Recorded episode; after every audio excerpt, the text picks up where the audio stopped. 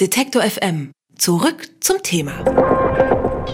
Let's talk about sex. Seit 50 Jahren wird Sexualkunde in Deutschland unterrichtet. Als 1969 der erste Sexualkunde-Atlas veröffentlicht wurde, da ist die Aufregung groß gewesen. Und auch heute noch bietet das Konzept Sexualkunde Zündstoff für viel Streitigkeiten in Politik, Kirche und Gesellschaft. Denn was genau und mit welchem Ziel gelernt werden soll, da gehen die Meinungen auseinander. Über die Sexualkunde, ob es ihren eigenen Anforderungen gerecht wird und was sich ändern muss, darüber spreche ich mit Jakob Pastötter. Er ist Sexualkundewissenschaftler und Präsident der Deutschen Gesellschaft für sozialwissenschaftliche Sexualforschung und aktuell sitzt er in Ho Chi Minh in Vietnam. Schön, dass Sie da sind. Ja, schön, dass es geklappt hat. Sie sind aktuell in Ho Chi Minh, weil Sie dort einen Auftrag haben?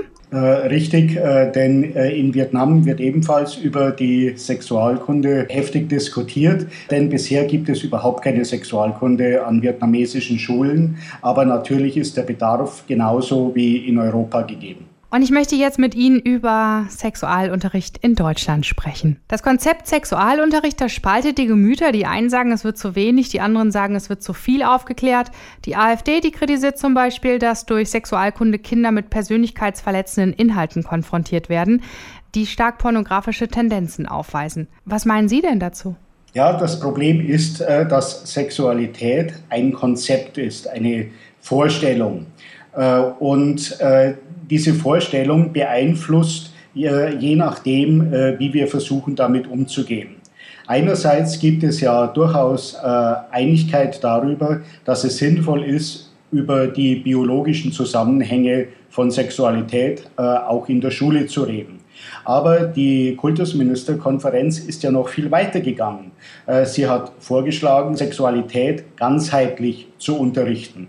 Das war eigentlich so gedacht, dass jeder Lehrer und jedes Fach seinen Beitrag dazu leisten soll.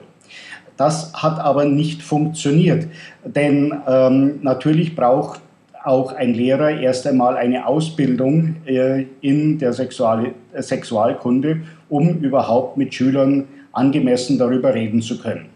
Äh, das findet aber seit 50 Jahren nicht statt. An keiner einzigen deutschen Universität werden Lehramtskandidaten äh, in irgendeiner Weise konkret auf diese Aufgabe vorbereitet. Ähm, das hat dazu geführt, dass in der Regel auswärtige ähm, Organisationen diese Aufgabe an der Schule übernehmen. Ähm, diese Organisationen haben aber einen sehr eingeschränkten Blick auf die Sexualität, der mitnichten konsensfähig äh, rein biologisch orientiert ist, sondern mehr darauf gerichtet ist, Sexualität als eine Art von äh, lustvoller Selbsterfahrung ähm, zu vermitteln. Und äh, da kann man natürlich geteilter Meinung darüber sein, ob es sinnvoll ist, Kinder, egal welchen Alters, ähm, wirklich in einer Weise zu unterrichten, die sehr viel mit einer Selbsterfahrungsgruppe am Wochenende für Erwachsene zu tun hat, aber relativ wenig mit den Bedürfnissen der Kinder, äh, von denen die Mehrheit noch nicht einmal Beziehungserfahrung hat. Und hier setzt eigentlich die Kritik an, äh, wir unterrichten Sexualität auf eine sehr abgehobene Art und Weise. Das heißt, in der Regel ohne Bezug darauf zu nehmen, dass zuerst eine Beziehung hergestellt werden muss zu einer Person, mit der wir intim werden wollen. Und dagegen richtet sich eben die Kritik, dass Sexualität als eine Art äh, lustvollen Konsumgut unterrichtet wird, aber nicht im Hinblick darauf, wie wir Sexualität in unser eigenes Leben, aber auch in das Leben in einer Partnerschaft sinnvoll integrieren können. Also sollte man erstmal auf jeden Fall erklären, was biologisch da passiert, aber dann direkt mit der Beziehungskunde einsteigen?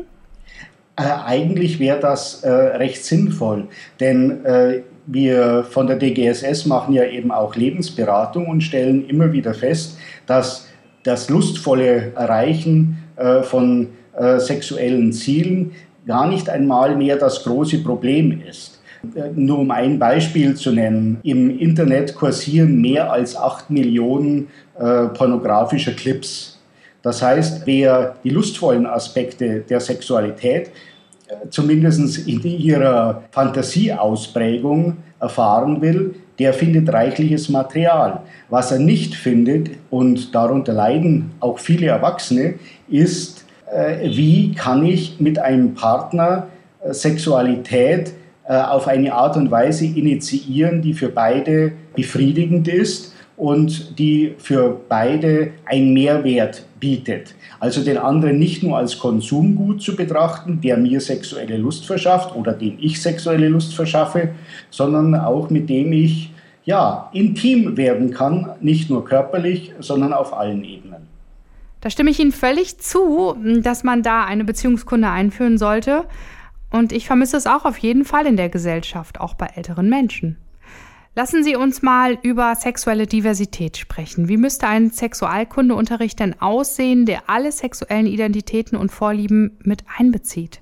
Ja, das ist äh, tatsächlich ein großes Problem, das an sich das Konzept der Sexualkunde äh, sehr herausfordert.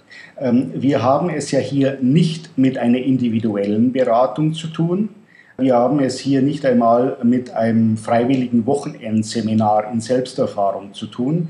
Wir haben es hier mit Pflichtunterricht in einer ähm, Pflichtschule, in einer Zwangsgemeinschaft zu tun. Entgegen der manchmal doch recht idyllischen Vorstellung äh, vieler Erwachsener ist eine Schulklasse äh, nicht unbedingt der geeignete Ort, um über äh, intime Fragen zu diskutieren. Wir erleben das leider immer wieder, dass äh, die Kinder doch darüber berichten, dass sie einfach überfordert davon sind.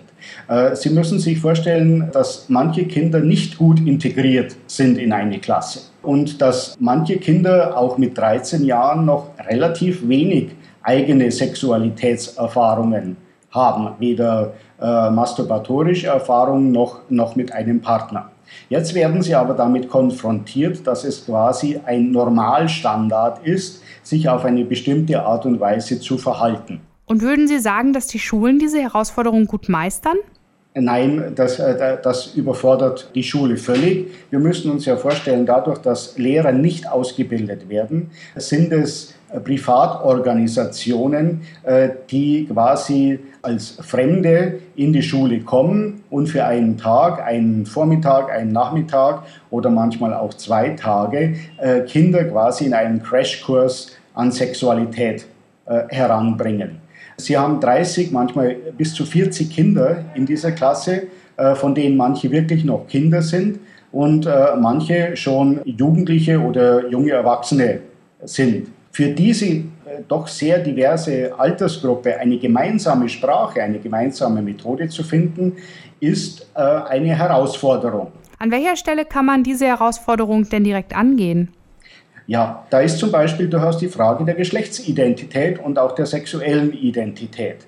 Ähm, natürlich ist es wichtig, Informationen zu vermitteln, aber wir müssen uns darüber klar sein, dass alles, was an Information vermittelt hat, auch immer einen normativen Aspekt hat und einen normalisierenden Aspekt.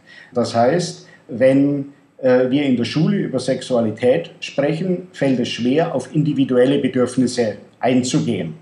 Das hat zu dem merkwürdigen Phänomen geführt, dass heute zwar jeder durchaus über Sexualität Bescheid weiß, auch über Homosexualität äh, Bescheid weiß, dass aber nach wie vor eines der beliebtesten Schimpfworte bei Jugendlichen ist, du bist wohl schwul.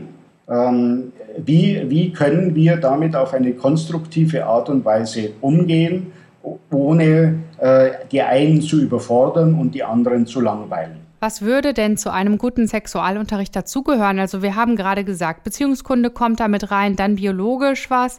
Vielleicht mal sagen, dass schwul, lesbisch oder alle anderen Arten von Geschlechtsidentität genauso okay sind wie hetero. Dann könnte man sagen, dass Masturbation nicht schlimm ist, was nämlich viele Eltern leider bis heute so vermitteln. Stimmen Sie mir dazu? Absolut. Auch, auch, auch, hier haben wir ja ein großes Problem, dass äh, es immer die Frage ist, wie können wir in der Familie aktuell mit einem Thema umgehen, das immer noch äh, tabu behaftet ist. Und ähm, nicht nur die Schule ist durchaus überfordert äh, mit der Vermittlung äh, von äh, gutem Wissen über Sexualität, auch die Familie ist damit überfordert. Wir müssen uns immer vorstellen, Sexualität hat zwei Aspekte. Sexualität hat natürlich den Wohlfühlaspekt, äh, hat den Intimaspekt. Ähm, Sexualität dient aber beim Jugendlichen in allererster Linie dazu, und das überfordert eben viele Eltern, den Aspekt der Entfremdung von der Familie. Das heißt, der Jugendliche entdeckt seine Sexualität und mit der Entdeckung der Sexualität entfernt er sich von seinem Status als Kind und wird ein selbstständiger Erwachsener. Wir wissen, dass eben bei Teenagern genau das das große Problem ist. Wie viel Intimität kann äh, noch ertragen werden und wie viel gesunde Eigenständigkeit äh, ist notwendig, um selbst zu einem reifen Erwachsenen zu werden. Und wir sind ja jetzt im digitalen Zeitalter, wo es unfassbar viele Pornos im Internet gibt. Da wird ja schon oft ein falsches Bild von Sex vermittelt. Sollte man das nicht in der Schule auch mal thematisieren? Ja, da wird es natürlich äh, auch sehr, sehr schwierig, weil äh, Pornografie unglaublich divers ist. Äh, Sie müssen sich immer vorstellen, die idyllische Vorstellung, dass da äh, zwei Leute Sex haben, ist das eine, aber im Internet wird Pornografie ja äh, in allen ihren Spielformen thematisiert. Ähm, das heißt, bis hin zu durchaus problematischen Aspekten wie der Herbeiführung von Atemnot, um eben dadurch die sexuelle Lust zu steigern. Der Lehrer hat immer das Problem oder eben auch die Organisationen, die Sexualkunde äh, unterrichten, haben das Problem, wie viel ist reine Information und wie viel davon macht aber dann letztendlich neugierig und führt dazu, dass Kinder, denen man vorher gesagt hat, also Pornografie ist äh, durchaus nicht Sexualität und äh, es wäre äh, gut, eine Beziehung vorher aufzubauen, und äh, Pornografie ist eine Art Märchen, äh, die nur dazu dient, Lust zu steigern. Äh, wie viele von den Kindern werden genau dann am Nachmittag ins Internet gehen und schauen, worüber da die äh, Erwachsenen so geheimnisvoll erzählt haben. Denn Pornografie zu zeigen verbietet sich ja nach wie vor in der Schule. Explizite Pornografie darf äh, in der Schule nicht gezeigt werden. Das heißt, wir können nur darüber sprechen, aber wir können nicht verhindern, dass Kinder anstatt eine gesunde Einstellung zur Pornografie zu entwickeln, im Gegenteil sogar neugierig darauf gemacht werden. Seit 50 Jahren gibt es Sexualkunde in Deutschland. Äh, stimmen Sie mir zu, dass man äh, ganz kräftig das Konzept mal überdenken sollte, was man an Schulen unterrichtet und wer was in die Hand nimmt? Ich glaube, es wäre schon sehr viel damit getan, endlich damit ernst zu machen, in der Lehrerausbildung das, was der Gesetzgeber äh, eigentlich vorgehabt hat, nämlich Sexualkunde auch an Lehrern zu vermitteln, an Universitäten, wenn das umgesetzt würde. 50 Jahre Sexualkunde in Deutschland. Wie der Sexualunterricht an Schulen heutzutage aussieht und wie er aussehen sollte, darüber habe ich mit Jakob Pastötter gesprochen. Er ist Sexualwissenschaftler und Präsident der Deutschen Gesellschaft für sozialwissenschaftliche Sexualforschung. Vielen Dank für das Gespräch. Vielen Dank. Alle Beiträge, Reportagen und Interviews können Sie jederzeit nachhören im Netz auf detektor.fm.